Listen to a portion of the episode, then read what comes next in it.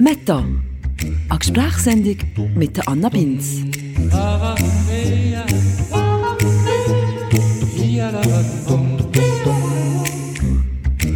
Der Tod gehört zum Leben dazu. Das ist ein Satz, den man seit Corona immer gehört. Der Tod gehört zum Leben dazu. Ein Satz, der im Moment doch aber vor allem ein als Ausrede gebraucht kommt, oder? Für dass man die Pandemie ein bisschen kleinreden kann. Hey ja, wir sterben alle mal. Dann sterben die Alten und die Kranken jetzt halt mal an Corona, anstatt an irgendeiner Grippe. Ist doch Hans was Heiri. Der Tod gehört zum Leben dazu. Wir müssen aufhören, uns vor allem zu schützen, die ganze Zeit. Mhm. Ja, über das Argument man eigentlich gar nicht groß mit euch reden. Ich finde es recht menschenverachtend, ehrlich gesagt. Aber über die eigentliche Bedeutung von dem Satz, der Tod gehört zum Leben dazu. Über die Tatsache, dass eben nicht nur die Alten und Schwachen, sondern wir alle. Dass wir alle zusammen zwangsläufig sterben. Irgendwann. Über das können wir sehr gerne mal ein bisschen reden. Vor diesem Gedanken haben nämlich ganz Haufen Menschen Angst. Über das denkt man nicht gerne nach. Ich auch nicht. Und dabei ist die eigentliche Bedeutung von dem Satz, der Tod gehört zum Leben dazu, doch eigentlich genau einfach die Akzeptanz von dem Gedanken, dass wir alle sterben. Meine heutige Gesprächspartnerin ist, glaube ich, jemand, der nicht unbedingt Angst hat vor dem Gedanken. Dire Neuhaus ist ausgebildete Trauer- und Sterbebegleiterin. Wie sie dazu gekommen ist und wie sie so ein bisschen steht zum Tod und dem Platz in unserer Gesellschaft auch, das fragen sie. Legen wir los.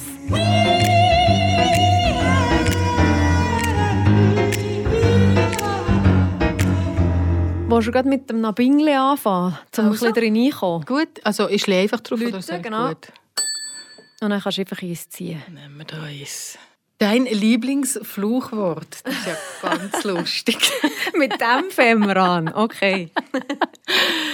ja, das hat ja auch viel mit Trauer zu tun, wenn man flucht. Ein bisschen rauslassen, oder was? Ja, ich sage jetzt mal, Fluchen ist, ist ja ähm, der Ausdruck von, von emotionalen, starken Gefühlen, von Wut, und ähm, Ärger und Wut sind, sind so, sind so, ist wirklich so ein kraftvoller Ausdruck von der Trauer. Ich tue damit kund, dass ich irgendwo etwas vermisse. Dass ich irgendwo einen Verlust erlebe und dass mir das nicht passt und dass ich das möchte anders haben. Aber ähm, das Lieblingswort, ich könnte jetzt gerade gar keins sagen. So. Bist du nicht eine Flucherin, eine grosse? Früher vielleicht mehr, mit den Jahren hat es hier abgenommen. Du bist Trauer- und Sterbebegleiterin. Kannst du vielleicht mal erzählen, wie du zu dem gekommen bist? Ja, wie kommt man zu dem? Durch eigene Erfahrung. Ich sage jetzt mal, ich habe immer schon ein bisschen eine Affinität gegeben in die Richtung. Äh, ich weiss, das erste Erlebnis war mit sieben Jahren. Dann ist mein Getty gestorben. Das war gleichzeitig mein Großpapa. Und er hat einen Herzinfarkt gegeben und ist plötzlich einfach nicht mehr da gewesen. Und ich habe das zwar als Kind sehr traurig empfunden, weil ich habe mich, ich habe mich gefreut, wenn ich zu den Großeltern gegangen bin. Der Getty war an seinem Platz. Gewesen. Und das zu verkraften, dass er einfach nicht da ist und nicht mehr kommt, war die erste Erfahrung in dem Sinne, auch mit dem Tod, den ich so gehabt habe. Was ich aber nicht nachvollziehen konnte, ist die Verzweiflung von meinen Verwandten drumherum zum Teil, die gross war. Das konnte ich als Kind nicht nachvollziehen, weil ich am Abend ging, habe im Getting erzählt, was ich den ganzen Tag gemacht habe und wie es mir so gegangen ist. Und und ich habe das Gefühl gehabt, ich spüre ihn dermaßen gut. Und ich ging probieren zu sagen, er ist doch da. Wir sehen ihn einfach nicht mehr, aber er ist doch da. Ich spüre das denn nicht. Und das ist so, und dann wird man grösser, man wird erwachsen und denkt, ja, ja, das sind kindliche, kindliche Gefühle, halt, so geht das Kind mit dem Tod um, irgendwie. Und dann habe ich eigentlich nie mehr in der nahen Verwandtschaft, in meiner nahen Umgebung jemanden verloren. Also, und habe es darum eben in der kindlichen Ecke da.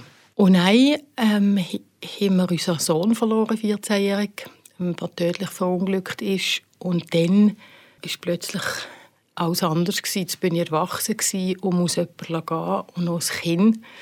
Und das ist, das ist auch schwierig ins Ausdrücken, weil ich weiß, es gibt viele Leute, die an so ganz schwer zu tragen haben, wirklich. Das haben wir auch.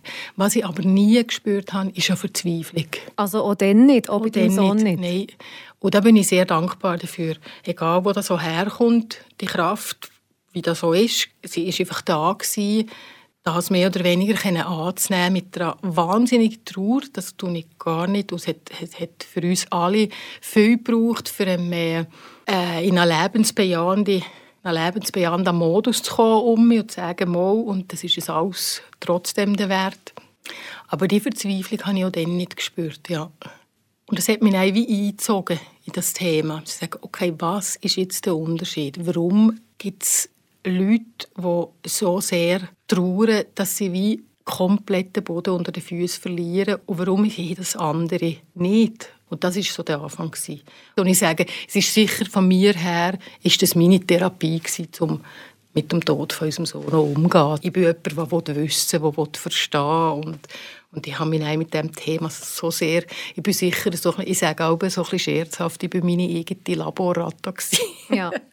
Und was machst du jetzt bei der Sterbebegleitung konkret? Was, was brauchen die Menschen oder was bringst du denen mit? In erster Linie mir als Mensch.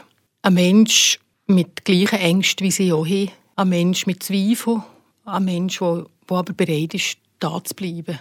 Auch wenn es schwierig ist. Ein Mensch, der zulässt, der aber auch mal kritisch nachfragen irgendwo.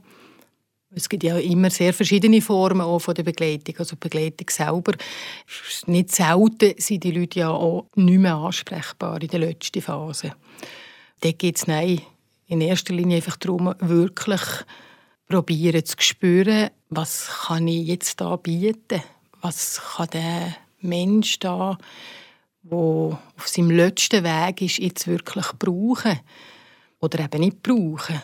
Also ich bin auch schon, ich bin auch schon weg, weil ich das Gefühl habe, die Person hat sich nicht mehr ausdrücken selber, aber es ist wie alles an ihm übergekommen. Boah, ich brauche mich Platz, mir um, kann ich bitte alleine sein. Das ist bei mir so angekommen.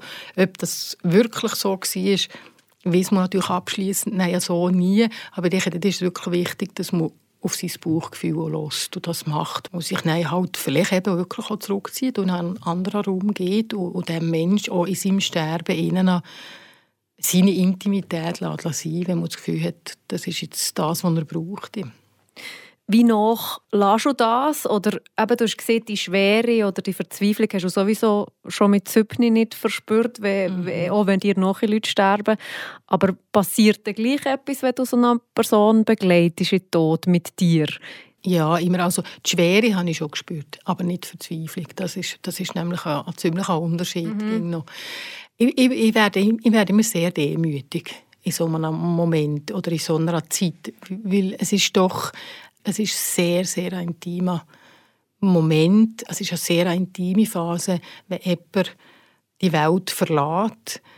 Und gerade wenn sie nicht mehr in der Lage sind, wirklich zu artikulieren, was, was sie brauchen oder was sie nicht brauchen, komme ich in einen Zustand, wo ich, wo ich, wo ich wie sehr, sehr vorsichtig bin mit allem, was ich mache, was ich, was ich sage, was ich ausdrücke, in welcher Art auch ging.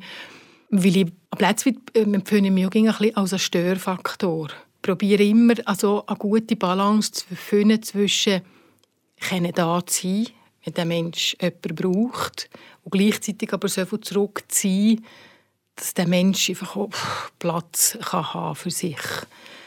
So eine Überbetreuung gibt man Gefahr ein, dass man zu viel machen will, gerade wenn jemand sich nicht mehr selber ausdrücken kann. Ja, vielleicht noch das, und vielleicht noch Geschmack, und vielleicht noch das Fenster drauf, oder vielleicht doch noch ein Musik, oder vielleicht doch noch ein hier. Oder das ist wirklich nicht einfach rauszuspüren in dem Moment, was, was, was ist jetzt hier, was könnte jetzt wirklich gut sein. Du hast jetzt ein paar sehr interessante Sachen gesehen. Ich habe mich für das Thema angefangen interessieren, weil meine Mama gestorben ist. Relativ plötzlich. Und ich habe auch wie gemerkt, das war eine sehr schöne Erfahrung für mich ganz persönlich. Meine Schwester hat das vielleicht anders äh, erlebt, aber mhm. ich habe das fast wie ein perfekter Abschied ist das wirklich für mich gewesen. und ich habe wie gemerkt, das Gefühl hat in unserer Gesellschaft nicht viel Platz. Das irritiert mhm. Menschen sehr fest, wenn ich sage, der Tod von meiner Mama ist eigentlich ein schönes, mhm. Mhm. ein schönes Ereignis für mich, mhm. eben mit sehr nahen Gesprächen.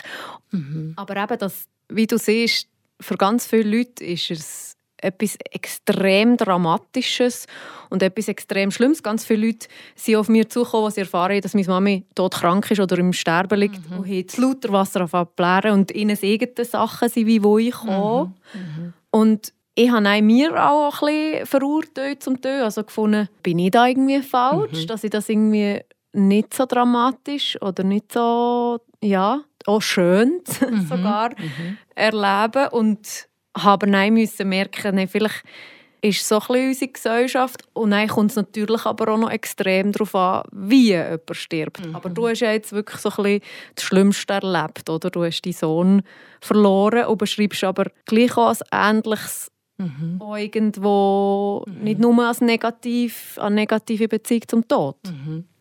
Ich glaube, es, es macht es aus, bin ich in der Lage, zu sterben oder den Tod zu akzeptieren als etwas, das in unser Leben gehört. Und da haben wir schon den Satz. Der Tod gehört zum Leben dazu.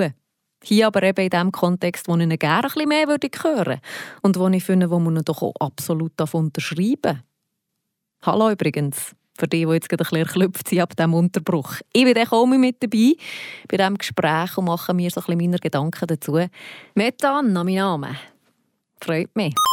Wenn ich Mühe habe, mit dem, aus, aus welchen Gründen auch ging, ich überhaupt niemand, niemand ums Nachtreten, wo, wo, das, wo das Gefühl, die Verzweiflung oder das, das, das eben, wo nicht verstehe, dass man, dass man irgendetwas Schönes kann drin einfühlen kann, gar nichts nachtreten. Es, ist, es, hat, es hat wirklich auch viel damit zu tun, wie sehr bin ich vielleicht in diesem Moment auch gerade gesichert, weil ich, ich bin überzeugt, es könnte mir das Gleiche zu passieren. Ich bin überzeugt, ich würde nicht beide mal gleich trauern. Das hat, so, das hat mit so vielen verschiedenen Komponenten zu tun, wie ich etwas annehmen kann, was sich in meinem Leben zeigt. Das sehen wir in den kleinen Alltagssachen auch. Es gibt Momente, wo ich äh, etwas verändert mit da komplett, ich irgendwelche Pläne gegeben und ich bin aber gut bei mir und bin gut gesädelt und habe eine gute Ruhe und sage, ja, noch Gottes Namen, dann ist es halt so. Und an anderen Tag, da bin ich schon sowieso an den Haaren und jetzt kommt noch das und dann kann ich überhaupt nicht damit umgehen. Also ich denke, um das geht es einfach in einem, in einem grösseren Rahmen. Wie gut bin ich in dem Moment in meinem Leben, äh, stehe ich auf meinen eigenen Füßen, bin ich in mir verankert, wenn mich plötzlich so etwas trifft.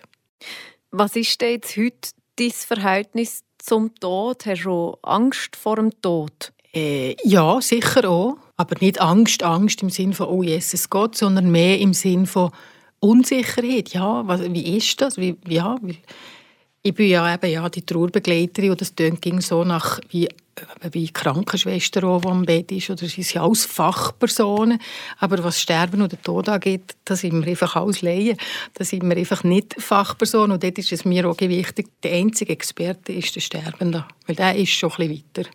Der weiß, von was er redet, wenn er von Sterben redet. Und das wissen wir nicht, die neben zu uns sitzen. Und darum, ja, an Unsicherheit, an wie, wie man halt vor allem, von allem, was wir nicht kennen, in der Regel zuerst einmal so ein bisschen, hm, was ist das? Man probiert Wissen in sich anzueignen. Und gerade auf diesem Gebiet äh, äh, kommen wir mit dem Wissen nur bis zu einem gewissen Punkt und dann ist es fertig. Und dann ist es Glauben, Vertrauen, Spüren aber wissen tun wir nicht mehr. Nein. Und das macht unsicher. Und Unsicherheit ist unangenehm. Und über Unangenehmes redet man grundsätzlich nicht so gerne, weil es nicht unbedingt muss sein Aber ich denke jetzt, oder das, was ich gesehen habe in den letzten Jahren, jetzt, äh, hat der Tod doch eine andere und das Sterben eine andere Stellung bekommen. Gerade auch in unserer Gesellschaft. Es wird sehr viel dafür gemacht, dass man heute auch daheim sterben kann. Also Organisationen sind entstanden oder bestehende Organisationen wie jetzt zum Beispiel die Spitex, wo, sich, wo sich in die Richtung ähm, verändern, um die Leute daheim zu unterstützen, wenn sie das möchten und so. Also von dem her sind wir langsam dran, den Tod und das Sterben um mit zurück in unseren Alltag zu reichen was er vorher überhaupt nicht ist, sage jetzt mal 10, 15 Jahre, 20 Jahre zurück, ist, das, ist er überhaupt nicht, das ist so anonymisiert im Spital, in Pflegeheimen passiert. Wird ja niemand mehr daheim aufbauen, wie das früher war. Und das ist ein Wunsch von mir selber, den ich, ich wirklich mir wünschte, dass wir dort um mich näher herkommen. Für die, für die, die das möchten, dass sie auch den Mut haben, das umzusetzen. Aber wir haben aus eigener Erfahrung, weil ich dann ähm, den Nicola daheim aufgebaut und das war ein, so ein, so Heilungsprozess gewesen, bei uns, aber auch bei seinen Kollegen, und so, die zum Teil wie eine Totenwache gehalten haben. Wie man das, äh, sie waren einfach da. Gewesen. Es war schön, es war im Mai, sie sind vor uns in unserem Garten gesessen und dann hat man sie gehört, ja, der Nicola war 14 Jahre alt, sie waren alle in einem Alter, wo, wo, wo, wo man eben gerade die Gleichaltrigen wirklich sehr braucht. Und so sind die in diesem Garten gesessen und dann hat man sie gehört blären und dann hat man sie gehört lachen und, und es ist wie, und das hat uns so wie ein Leben ins Haus zurückgebracht. So, ist mir vorgekommen, würde der Nicola Regie führen. so ein bisschen gucken, das Leben ist gut, also geht weiter, oder so. Jetzt kann man natürlich sagen, die redet sich das einfach schön und, nein, äh, und, und geht so damit um. Möglich. Und warum nicht, wenn es funktioniert? Spannend, was du siehst. Du hast Fall, was du beobachtest, eher eine positive äh, Entwicklung, Entwicklung. gesehen, dass Generationen vorher noch eben tabuisiert oder auch sehr distanziert im. Spital sind die mhm. Leute gestorben. Und das ist eben jetzt gerade das Buch rausgekommen. Du hast gesagt, du, du kennst es nicht. Mhm. Ich habe ein bisschen drin eingeschlossen. Es ist sehr wissenschaftlich, irgendwie Sterben in der Schweiz, Lebensende in der Schweiz. Ganz, ganz viele Studien über, über Jahre und wie sterben die Leute in der Schweiz. Und dort beschreibt es eigentlich etwas Ähnliches. Also ganz früher war wie der Tod Tod vom Leben, weil man halt irgendwie mit 30 gestorben ist mhm. und weil ganz viele Leute um ihn herum äh, gestorben sind, mhm. regelmässig. Man hat sich wie zwangsläufig damit auseinandersetzen die ganze Zeit. Nein, ist man älter gekommen, ähm, Medizin hat Fortschritte gemacht, das, der Tod ist ging weiter weg, mhm. ging mehr ins Alter mhm. gerückt. Und nein, durch das, dass die Leute auch noch leben, wenn sie schon müssen unterstützt werden eben im Pflegeheim oder im Spital, mhm. ist sie die Institutionen gerutscht dort, weg von der Familie, weg von der, vom Heim.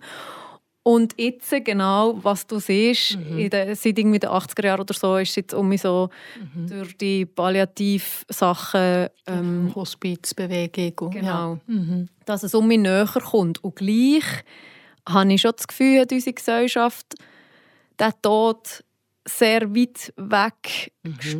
von sich. Mhm. Also oder die ganze Medizin oder das Schmerzen auch sind gar kein Thema mehr im Vergleich zu wo das noch nicht möglich mhm. war. Mhm. Und das ist aber vielleicht gleich schon auch ein, ein Problem, dass der Tod dass wir den wirklich auch aktiv müssen zurückreichen müssen mhm. mhm. und uns damit auseinandersetzen. Oder, oder, oder findest du das wie okay, dass man das so ein bisschen Nein, ich denke, nein, nein, ich, denke also, also ich, bin, ich bin froh, haben wir die Tendenz, jetzt zurück den Tod um unseren Alltag zu reichen, weil ähm, unser Leben ist, ist, ich sage jetzt mal, wirklich sehr weltfremd. Wird uns ein grosser Teil von unserem Leben mit, mit Themen und, und sage jetzt mal, Problemen auseinandersetzen, wo man sich manchmal wirklich muss fragen muss, ja, wie viel Problem ist jetzt wirklich dort dahinter und was ist denn wirklich der Sinn des Lebens? Wo, wo ist denn die Essenz von dem Leben, das ich da habe? Haben schon Tendenz, ähm, in eine Richtung zu gehen, wo die Essenz wie nicht mehr vorkommt und, und, und viele die auch wie nicht mehr finden. Und ich denke, die Auseinandersetzung mit dem Tod ist eh Weg, um an die Essenz herzukommen. An eine Offenheit, an eine Ehrlichkeit, an eine Offenbarung auch, so ein bisschen, ich zeige mir auch, und das ist nicht gefährlich, im Gegenteil. Und dort, um die Essenz geht es doch. Wir sind alles verletzliche Wesen. Und wir benehmen uns aber so, es braucht wir alle niemand. Und dann kommt plötzlich die Situation, jetzt ist jemand krank, sogar sterbenskrank und braucht plötzlich Hilfe an allen Orten. Und wie soll ich denn damit umgehen, wenn ich das Leben lang immer eingebildet habe, ich brauche keine Hilfe. Ich komme alleine zu Schlag. Dann wird es ganz schwierig. Und wenn wir, wenn wir zurück zu der Essenz und zu der Wahrheit kommen, dass wir einander brauchen und dass das gut und schön ist. Mhm. Und es ist aber auch interessant, ich habe jetzt mit vielen im Vorfeld über das geredet und so ein bisschen gefragt, hast du Angst vor dem Tod? Mhm. Und die, die Antworten, die, die gekommen sind, bei dir nimmt es mich noch Wunder, wenn du das noch ein bisschen ausformulierst, weil es sind so unterschiedliche Ängste. Die einen sagen, ich habe nicht Angst vor dem Tod, ich habe Angst vor dem Sterben, vor den mhm. Schmerzen, vor dem Prozess vom ja, genau. Sterben. Dann gibt es ganz viele Leute, die Angst haben vom Nicht-Existieren. Mhm. Also vor dem Tod? Also ja. Nicht vor dem Sterben selber, aber ja, vor dem Tod. Ja. Vor dem nicht mehr da sein. Mhm. Und dann ja. gibt es aber einfach auch Leute, die sagen, eben, das Leben ist so kurz, ich muss möglichst viel, weil ich sterbe ja. Mhm. Und dann so ein bisschen aus einer Stresshaltung. Ja. Und das hat ganz viele Konsequenzen. Also das eine kann wie auch sein, dass man zum Beispiel nur noch extrem gesund lebt, nur noch äh, Sport macht und, und vielleicht halt sich mal etwas Genießerisches nicht gönnt, weil man sieht, ich will ja möglichst lang leben und möglichst viel erleben. Mhm. Mhm. Und klar, das andere gibt es auch, dass man sieht, ja, ich kann morgen sterben, so ein bisschen Carpe Diem. Mhm. Äh, also ja, dann mhm. lebe ich halt jetzt in vollen Zügen und sterbe mit 40. Ja, genau. Oh, da gibt es ganz, ganz unterschiedliche Aspekte. Ja. Mhm. Wie ist das bei dir? Du hast mhm. vorhin gesagt, du hast ein bisschen Angst vor dem Tod. Ja, ich würde es nicht mit Angst als Angst im Sinne von oh, meine Güte bezeichnen, aber ähm, auch Unsicherheit ist sicher auch da. Ja, ich, ich, ich frage mich, ja, was passiert denn? Ich muss aber sagen, durch den Tod von Nicola ist eine grosse Gelassenheit auch dazugekommen. Und das hat ähm, äh, einfach mit dem zu tun, was ich dort gefühlt habe, weil, weil, sie, weil, sie, weil sie ein paar Minuten nach dem Unfall auch auf dem Platz waren. Also ich habe mich trotz der absolut verrückten Situation so aufgehoben und so tragen gefühlt. Und keine Ahnung, woher das gekommen ist. Aber ich habe es einfach angenommen. Ich, einfach, ich, einfach, ich bin so dankbar für das Gefühl, dass es mir zum Tod selber eine Gelassenheit gegeben hat, im Sinne von, keine Ahnung, wie das wird, aber es wird schon gut irgendwie. Genau, und, gleich gibt es Menschen, ganz viele Leute haben ganz schlimme Erfahrungen mit, mit Leuten verlieren und mhm. sterben und dem Tod. Wie gehst du da vor? Ich denke, wenn ich, also ich würde jetzt Angehörigen also einfach den Gedanken mitgeben, wenn ich mir vorstelle, das ist eine Vorstellung, die ich viel habe, ich als Angehöriger, wie du jetzt erzählt hast, du hast deine Mami müssen und, und, und ihr hättet diesen Prozess müssen gehen, der Welle hat oder nicht. Und ihr hättet es gehen. Alle anderen sind geblieben. Aber der Sterbende, der muss alle gehen. Und wenn es Angehörige gibt, wo, wo wie sehr an der Person, die am Gehen ist, hängen und wo wie, wie nicht loslassen den Gedanken mitzugeben, oh, die Person gibt eine Sicherheit, die ich mir selber noch nicht gefunden habe. Und darum ist, ist ich, muss, ich muss etwas gehen, wo ich das Gefühl habe, ich kann mir das Leben nicht vorstellen ohne. Und, und dann kann man sich sicher zwischen mir fragen, okay, ich habe, schon, ich habe schon mehr in meinem Leben Sachen müssen lassen. Es vielleicht noch nicht so dramatisch gewesen wie jetzt das. Das Leben tut uns ja alle Tage lehren gehen. Die Minute, die vorher war, kommt nicht mehr. Aber das sind Sachen, die uns nicht so bewusst sind. Dann gibt es Sachen wie Spielzeug, die mir lieb war, die ich vielleicht mittrage, bis ich 20, 30 bin. Und irgendwann kommt der Tag, wo ich sage, nein, jetzt ist gut, jetzt kannst du gehen. Oder so. Also wir sind ja immer am Lagen. Alle Tage sind wir das am Üben. Und dann probiere ich einfach zurückzukommen, so praktisch so ein bisschen in eine Beobachterrolle ein, mit diesen, mit Angehörigen zu gehen und zu sagen, gibt es ja im Leben Sachen, die wo der Hitler gehen oder nicht gerne Hitler gehen. Und wie, wie hat er es gemacht? Wie, wie seid ihr damit umgegangen? Wie hätte er eigentlich weitermachen ohne das? So ist sie, ist praktisch wie zu sich selber führen und gucken, was habe ich denn für, ich habe Ressourcen, was habe ich denn für Ressourcen? Wie kann ich damit umgehen, wenn es so weit ist, dass eben jetzt mal mit dem Papi oder wer auch immer, wenn der geht, wie, wie, wie kann ich weiterleben? Wie bin ich vorher? Also so das, das Besinnen auf andere Verlustsituationen. Das hilft sicher. Und das andere, oder kann helfen. Und das andere ist eben wirklich auch das, das aufmerksam darauf machen, guck, du leidest, weil du jetzt ist, deine, deine Mama sagen jetzt mal musst gehen. Aber deine Mama lässt dir gehen, lässt deine Geschwister gehen, lässt vielleicht ihren Partner gehen, lässt das ganze Umfeld gehen, lässt ihr Leben gehen. Alles. Mhm. Und das gibt häufig, sehe ich so in den Gesichtern aus, oh je, ja, der wird man wie nicht noch in sie noch mehr belasten. Mhm. Und das hilft, wie ein bisschen selber zu sich zu fühlen und zu sagen, ja, okay, ja, ich bin, mein Schmerz ist groß, aber ich weiß nicht, wie groß der Schmerz von der Person ist, wo geht. Und jetzt stelle ich mir manchmal einfach wirklich vor, wie muss das sein, wenn ich muss gehen und alle, die ich gerne habe, sind eben einen Abstand von 30 cm um mich herum. Schrecklich. Das ist schrecklich. ja, ich stelle mir das wirklich schwer vor. Ja. Und gerade dort kommt auch viel die Frage, wenn jemand begleitet wird, Tag und Nacht sind sie da und ähm, dann geht jemand auf, muss etwas zu trinken oder muss auf die Toilette und schießt in dem Moment stirbt die Person. Mhm. Und sie machen sich so Vorwürfe. Ja. Wäre ich doch nicht gegangen, hätte ich doch noch ein bisschen gewartet. Und dort probiere ich auch zu sagen, möglicherweise war es ringer, dort zu gehen. Mhm. Wenn nicht alle so präsent da sind. Hm, so habe ich mir das noch gar nicht überlegt. Lehren loslassen. Das lernt man durch den Tod von einem ihm nahen Menschen natürlich auf die harte Tour. Man lernt sie aber eben auch durch ganz viele andere Sachen. Das eigene Kind loslassen, wenn es auszieht zum Beispiel aber die Zeit loslassen, wenn sie nicht mehr funktioniert. Wir sind also eigentlich, wenn man so will, einfach so ein bisschen am Üben für das ultimative Loslassen, das dann zwangsläufig auf uns alle zukommt. Und vielleicht ist es ja sogar auch ein bisschen so wie in der Schule. Wer fleissig übt, keine Ahnung.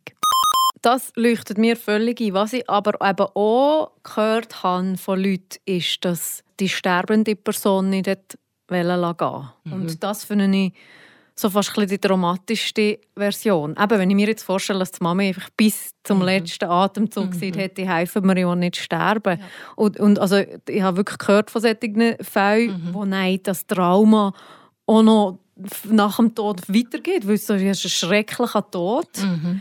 bis zum Schluss Verzweiflung mhm. und dann der Vorwurf, dass man irgendwie nichts machen mhm. Hast du das auch schon erlebt? Oder? Ja, das, das habe ich auch schon erlebt. Da geht es einfach sicher darum, nein, dass man wirklich den Fokus auf den Sterbenden hat. Weil häufig ist es ja auch so, dass der Sterbende, der geht sie weg, der weiß, was er will. Oder? Und der weiß, ich gehe jetzt. Und da hat man viel mehr ist man da für die Angehörigen. Aber in dieser Situation geht es wirklich darum, dass man im Sterbenden wie auch kann zusammen herausfinden kann, was fehlt noch. Was macht der Abschied so schwer? Was, an was klammere ich mir hier so fest? Was lässt mich nicht gehen? Da geht es wirklich darum, dass von einer sehr sensiblen Art äh, wir probieren herauszufinden, zusammen mit dem Sterbenden in Gespräch halt auch, was braucht es? Was lässt dermaßen zweifeln, diesen mhm. Schritt wirklich zu machen. Und, und, das, was ich jetzt erlebt habe bis jetzt, ist wirklich immer so gewesen, dass, dass man wirklich im Zusammenhang auch mit der Familie und so hat man plötzlich herausfinden und zusammen mit dem Angehörigen auch, weil die Angst, die Verzweiflung, die ist ja meistens diffus und da geht es eben wirklich auch darum, wie der Angst eine Form, Wort zu geben, dass sie, dass sie greifbar wird, dass man sie irgendwo auch kann, kann nehmen und sagen, ah, du bist es und ah, okay, jetzt kann ich dir auf die Seite tun. Aber solange ich nur wie eine Woche an Ängste und Verzweiflung um mir herum habe, ist nichts greifbar. Das ist ein Nebel, den kann ich nicht greifen. Ich kann ihn nicht wie auf die Seite sagen, ich kann ihn nicht angucken und sagen, aha, von da kommt das, mit dem hat es zu tun und jetzt tue ich es auf die Seite. Jetzt ist es okay, ich verstehe es jetzt und nein, es ist, ich, kann, ich kann es sein. Und dort geht es darum, dass man den Nebel greifbar macht. Stimmt, das ist ja, glaube ich, für alle Formen von Angst noch so eine gute Strategie. Probieren, der Angst als Gesicht zu geben, sich ein bisschen kennenzulernen. Und dann ist sie in der Regel nämlich meistens ein bisschen weniger beängstigend. Also die Situationen, die ich bis jetzt erlebt habe, waren wirklich so, gewesen, dass man kann sagen kann, es hat, es hat wie ein, Begreifen von der Angst stattfinden und ein gewisses wie ist auf die Seite tun auch.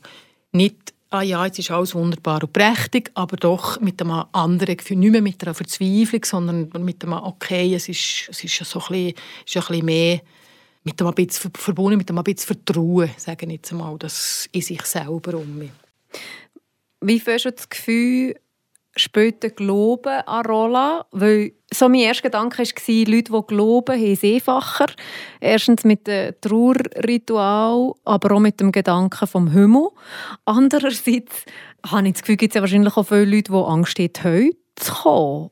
Oder wie, wie siehst du das? Wie, wie erlebst du das? Ja, es ist vor allem auch gerade, ähm, ich sage jetzt Generation äh, von unseren Grosseltern, wo, wo je nachdem, wie sie in der Kirche auch stark involviert waren, sie da zum Teil sehr belastet mit Ängsten. Das ist ja so. Es gibt wirklich Leute, die, die sehr die, die durchglauben. Es gibt viele Leute, die, die mit und durchglauben, ruhig dem Tod entgegengehen. Aber es gibt auch sehr viele Leute, die wirklich Angst haben, besinnen wir, dass wir ähm, wirklich äh, an sterbende Person mal wirklich ganz fest an haben in den Armen. Ich habe ganz fest studiert und ich glaube, ich glaube, es war nicht so schlimm, gewesen, was ich gemacht habe. Ich glaube, vielleicht muss ich ein bisschen zu wegführen, aber in die Höhe, glaube ich, sollte ich nicht müssen. Und das, das könnte nicht backen. Mhm. Das, tut, das tut wirklich, das trifft, das trifft mit ins Herz. Das tut so weh, wenn, wenn wir als Gesellschaft etwas kreiert haben, wo, wo den Leuten am Schluss vom Leben solche, äh, ja, solche Monster mitgibt in den Tod, sage ich jetzt einmal. Das, da bin ich froh, dass wir heute auch vom Glauben her, ich sage jetzt einmal, in unserer Gesellschaft zumindest, also sagen wir, was der reformiert oder katholisch Glauben bleibt, sind ja die Leute auch emanzipiert, ich würde sagen. Aber es ist, es ist so, wir haben so auf uns selber besünnt und, und sind selbstständig, wir sind erwachsener geworden in unserem Umgang mit, mit, mit, mit, so, mit so Geschichten, sagen jetzt einmal dass heute doch die Leute zu einem grossen Teil einen differenzierten Zugang haben, auch zum Glauben. Die sagen, ja, das ist, das, es ist wie ein Märchen, oder? Es gibt Lebensweisheiten drin, Sachen, die ich riechen kann, die mir gut tun, aber man nimmt die Sachen nicht mehr Wort für Wort oder sehr, ja. Nicht mehr das Regelwerk, wo man genau. sieht, das und das und das genau. hast du nicht gemacht, Fakt genau. Ja. genau. aber die, die Personen die, oder die Menschen, die noch in der Zeit gelebt haben, die das so sakrosankt krank war, die Sachen, dann ist es nicht lustig. Ja, das tut, das, das ist, tut ihm weh, zuzugucken und, und man ist hilflos. Weil das ist so in denen verankert, in dieser Phase sind wir nicht mehr in der Lage, unser ganzen Glauben zu setzen, alles zusammen einfach komplett über den Haufen zu schmieden und zu sagen, das brauchen wir jetzt nicht mehr, ist jetzt gut. Sondern die sind einfach da und die begleiten. Mm. in welcher Situation fühlst du dich in totaler Kontrolle? ich kehre. Wenn es mir gut geht, fühle ich mich meistens in, einer, in, einer, in, der, in der Situation, dass ich, dass ich Vertrauen habe, dass es gut ist und gut kommt. Das Gefühl von Vertrauen ist für mich ein gutes Gefühl. Kontrolle, wie sie einfach aus Erfahrung ist. Es, es tut wie eine, wie, eine, wie eine falsche Haut suggerieren. Und jetzt einmal ganz allgemein das Thema Sterben durch deine Erfahrung.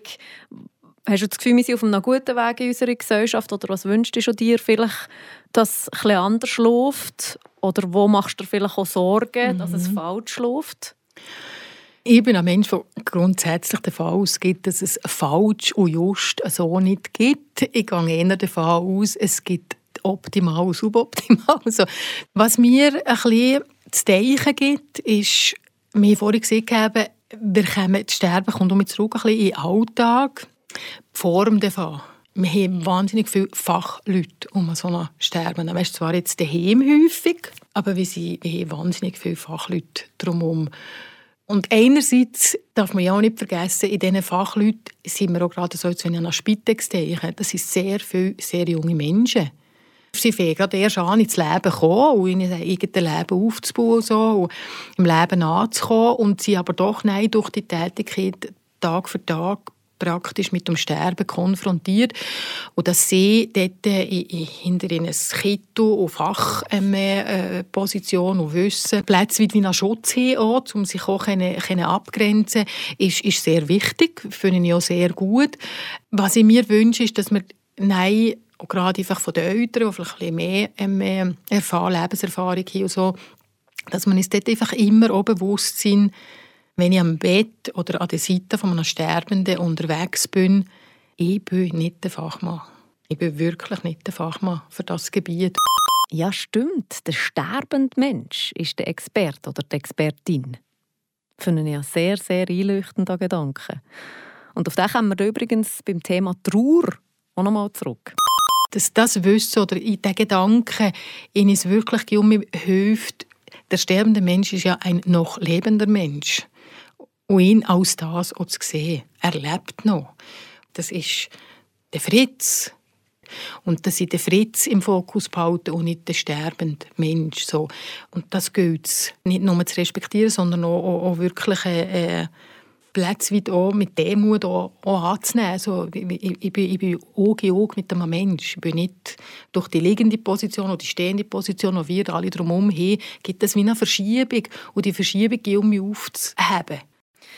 Das kommt auch in diesem Buch eben genau die, die Distanzierung, weil du in einer Institution im Pflegeheim stirbst oder vielleicht im hohen Alter stirbst oder du gar nicht, weiß nicht, wie viele Angehörige mehr hast mhm. oder so, mhm. dass du relativ einsam stirbst und eben auch relativ steril von mhm. Ärzten oder Pflegenden umgehen und dass eben so mhm. Sterbebegleitung eigentlich etwas sehr Wichtiges ist, wo, mhm. wo es um das Individuum geht und so ein bisschen die psychische, mhm. die emotionale noch Verbindung mit irgendjemandem. Mhm muss jetzt aber das Kränzchen winden.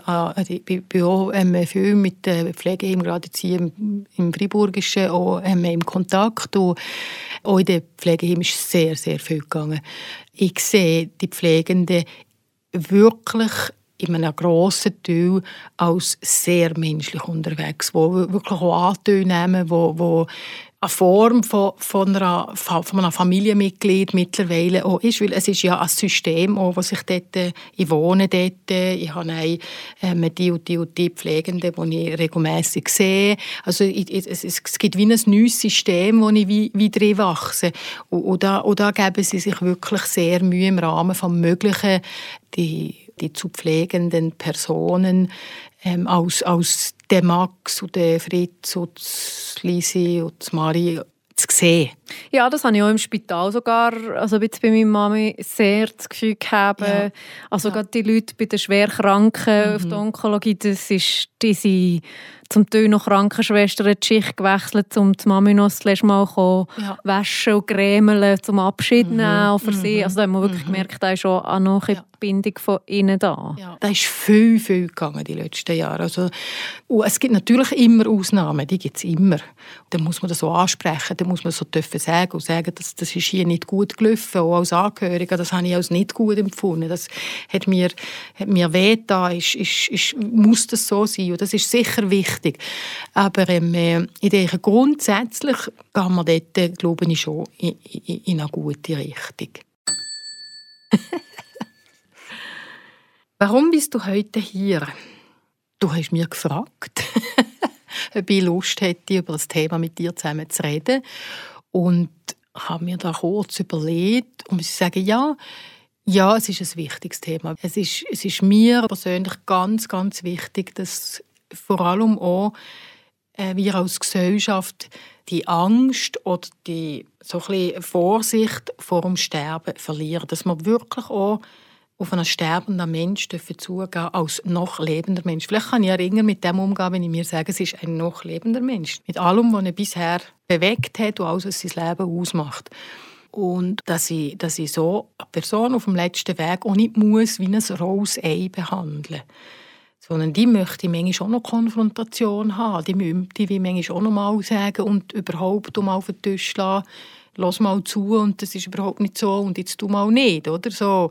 Also das, es geht da nicht um ein heiliges äh, Ding, wo wir alle haben, uh, äh, wie gehe ich mit dem, sondern nee, das ist Realität, das ist, das ist das ist Leben und dort kann auch mal geflucht kommen, um zurückzukommen auf das erste Ding. Und das ist okay so, das ist gut so, das ist ein Mensch und ich bin ein Mensch und wir sind unvollkommen, alle zusammen, in welcher Phase auch immer dass wir die Angst ein bisschen verlieren und dass wir vielleicht ins Wagen eher auf so jemanden zuzugehen, vielleicht auch mal einen Besuch zu machen oder zu fragen, man darf einen Besuch machen und so. Und vor allem auch den Angehörigen gegenüber. Das spüren ja die Angehörigen auch. Viele Angehörige sagen ja auch, ja, die Leute gehen mir fast aus dem Weg, weil sie nicht wissen, wie mit mir umzugehen. Genau, ein guter Übergang zum Thema Trauer finde ich, weil das habe ich auch gemerkt, weil das ist, dort ist man wie ein Rosei. also mit Trauernden umgehen ganz viele Leute mhm. nicht wirklich. Mhm. Wie auch? Wir lernen sie auch nicht. Mhm. Wir, wir lernen es nicht mehr. Es fängt schon damit an, dass wir eben nicht mehr daheim aufbauen. Also es kommt ja schon gar niemand mehr in meine intimere Sphäre ein. Aber für viele Leute war es ja absolut ein Tabu, ein Zeitchen, ich sage jetzt mal vor 20 Jahren. Die meisten Leute haben sich aufgeregt darüber, dass man nach einer Beerdigung etwas trinken und zusammen etwas isst und vielleicht sogar noch ein Glas Wein und es dann noch allenfalls könnte lustig haben. Absolut undenkbar. Also wie kann man nur? Und das aus, des, aus, aus, aus, der, aus, der, aus der Sicht des Trauernden ist das aber so, das ist so wichtig. Das sind die ersten Bausteine, um mich zurück in, in eine Normalität. Was wir nein, als Nicht-Trauernde gegenüber Trauernden, was uns auch Mühe macht, ist das nicht wissen, wie geht es dem, unsere Unsicherheit. Oder wir haben vielleicht selber einen Haufen Trauer in uns, der nie Ausdruck gefunden hat, wo wir wie nächste Schublade drin, um mich weiter, nächste Schublade, um mich drin, um mich weiter. Und das droht natürlich alles aufzuplatzen. Wenn ich mir einem Trauernden gegenüber nähere, dann kommt alles das, was ich vielleicht halt nie angeguckt habe, wo ich mir nie gewagt habe, damit auseinanderzusetzen, wo ich vielleicht wie auch nicht die Möglichkeit gehabt habe, damit auseinanderzusetzen. Und das spüren wir wie intuitiv. Und haben nicht Angst vor dem Trauernden, sondern vor unserer eigenen Trauer. Mhm.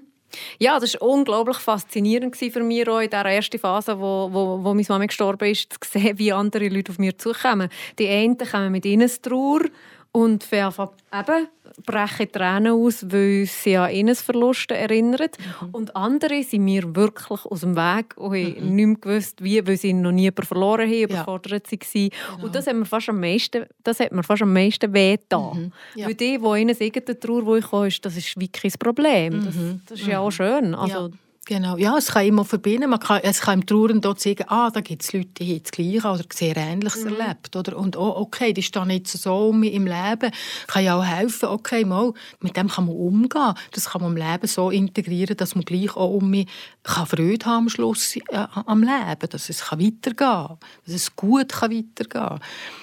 Und auf der anderen Seite probiere ich wirklich die Trauernden auch zu motivieren. Wenn ihr jemanden seht, wo, wo Leute in eurer Umgebung gibt, die wie nicht mehr auf euch zukommen, die sich wie zurückziehen, geht ihr, wenn ihr Kraft habt, geht, geht zu und sagt, hallo, wie geht's dir? Und dann ist so, ja, mir schon gut, ja, oder dir, so ganz vorsichtig so.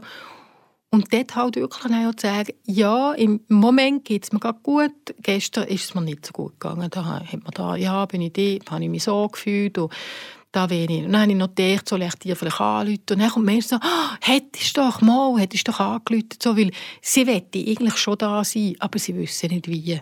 Und dann tue ich immer die, wirklich die Trauernden motivieren, wenn er Kraft hat, geht auf sie zu. Weil es kann ganz viel entstehen und man kann die Leute wie es ist wie ich bin jetzt plötzlich Experte in einem Gebiet, wo der andere noch nicht kennt. Mhm. Und jetzt warte ich als Experte aber darauf, dass der andere sich wie ein Experte verhält. Aber er kann nicht, weil er ist verloren in der Situation und, mhm. und wartet da plötzlich wieder auf ein Zeichen. Die meisten Leute haben wie ja den anderen vis vis nicht zum Blären bringen. Jetzt muss ich sagen, ah oh, nein, ich wollte nicht sagen, Entschuldigung, ich habe nicht gedacht, oh, es tut mir leid, ich nicht wollte, dass du jetzt blärst. Mo, bitte, doch. Der Mensch möchte zwischen nicht blären, auch so, dass es jemand sieht und nicht nur gegen alleinig im stillen Kämmerchen. Mhm. Möchte ja mal, dass jemand halt vielleicht sagt, hey, komm, hier ist meine Schulter. Ja, in anderen Kulturen ist ja das wirklich sehr unterschiedlich. Also da vermissen ist manchmal auch, dass wir in der Schweiz leben, in der, oder dass ich in der Kultur jetzt lebe, wo, wo, wo es das überhaupt nicht gibt. Eben, es gibt Beerdigung, aber auch dort ist die Schwere und, und in anderen Kulturen gibt es ein Fest. Mhm. Da hast du irgendwie 20 Leute im Haus mhm. und die bringen alle zu essen und entweder backen zusammen oder eben, es gibt wirklich ein Fest. Also es gibt mhm. ja auch, auch, Kulturen, wo, wo es einfach ein Fest gibt. Ja, und du hast jetzt genau. auch bei deinem Sohn, das war schön für dich, mhm. alle die, seiner Freunde bei dir im Garten zu haben. Mhm. Das ist eigentlich ganz wichtig. Das ist, also ich finde es ganz, ganz wichtig, obwohl mir dann auch Leute gesagt haben, ja, ich kann nicht sagen, dass sie heim sind. Um Gottes Willen, ja nicht. Lade da, die tun mir gut. Es zeigt mir auch, dass der Nicola sehr wertschätzt war von vielen anderen auch. Er hat einen Platz im Herz von vielen anderen auch. Das ist doch schön. Ja, die Offenheit die wünsche ich mir auch. Wir probieren alle Tage in meiner Arbeit dort, äh, den Leuten das Selbstvertrauen zurückzugeben. Die Trauer ist die Schwester, ist die Schwester der Freude. Sie gehören zusammen. Also, ich, du hast sicher noch nie jemanden gehört, der dir gesagt hat, oh, du darfst jetzt nicht lachen. Es ist jetzt nicht angebracht, hier zu lachen. Aber hingegen mit dem Blären haben wir das. Ah nein, das ist jetzt hier nicht Blären. Das ist, ah, wo es Blären was machen wir jetzt oder so. Es ist, dass man auch dort mit dem Blären, mit dem Ausdruck von der Trauer überhaupt lernen, um mich umgehen. Das ist okay und ich muss nichts sagen. Es längt, dass, dass ich einfach da bin. Es ist ja okay, es ist jetzt gerade einfach traurig. Mhm. Und was hast du gelernt über den Tod und über das Sterben? Dass sich wenig kontrollieren lässt. Wir haben nicht die Kontrolle, die wir uns gerne einbilden. Und ich glaube, wir würden als Gesellschaft würde uns allen sehr gut tun, wenn man das besser würde integrieren Dass alles irgendwo gleich ganz anders kommen kann. Und ich sage, gewisse Pläne sind sicher wichtig. Man muss ein, ein Ziel haben, so ein für sich, dass man vorwärts kommt. Aber immer so ein mit einem zwinkernden Auge. Das ist jetzt das, was ich mir vorstelle. Ob es wirklich so ist, on verra. Und, so ein bisschen, vielleicht die Leichtigkeit, auch wenn es manchmal sehr, sehr traurig sein kann an, Leichtigkeit, aber an Tiefe. Und, das ist vielleicht einer der Grundpfeiler, warum wir mit Loslassen und mit, mit Tod und Sterben so, so Mühe haben. Die Schwäche hat keinen Platz. Aber Schwäche kann auch unheimliche Stärke sein. Das habe ich für mich gelernt. Schwach sein hat mir stark gemacht. Was für ein Schlusswort. Merci vielmals, Irene Neuhaus. Ich nehme einen Haufen mit aus diesem Gespräch. Vor allem, dass in Sachen Tod eben nicht die Pflegenden und die Tröstenden die Expertinnen und Experten sind, sondern die Sterbenden und die Trauernden. Das hilft irgendwie, das Bild. Und natürlich der Klassiker, dass Schwäche zulassen zeigen eigentlich viel stärker ist als stark sein. Merci fürs Zuhören. Wir hören uns. Meta, eine Gesprächssendung mit Anna Binz.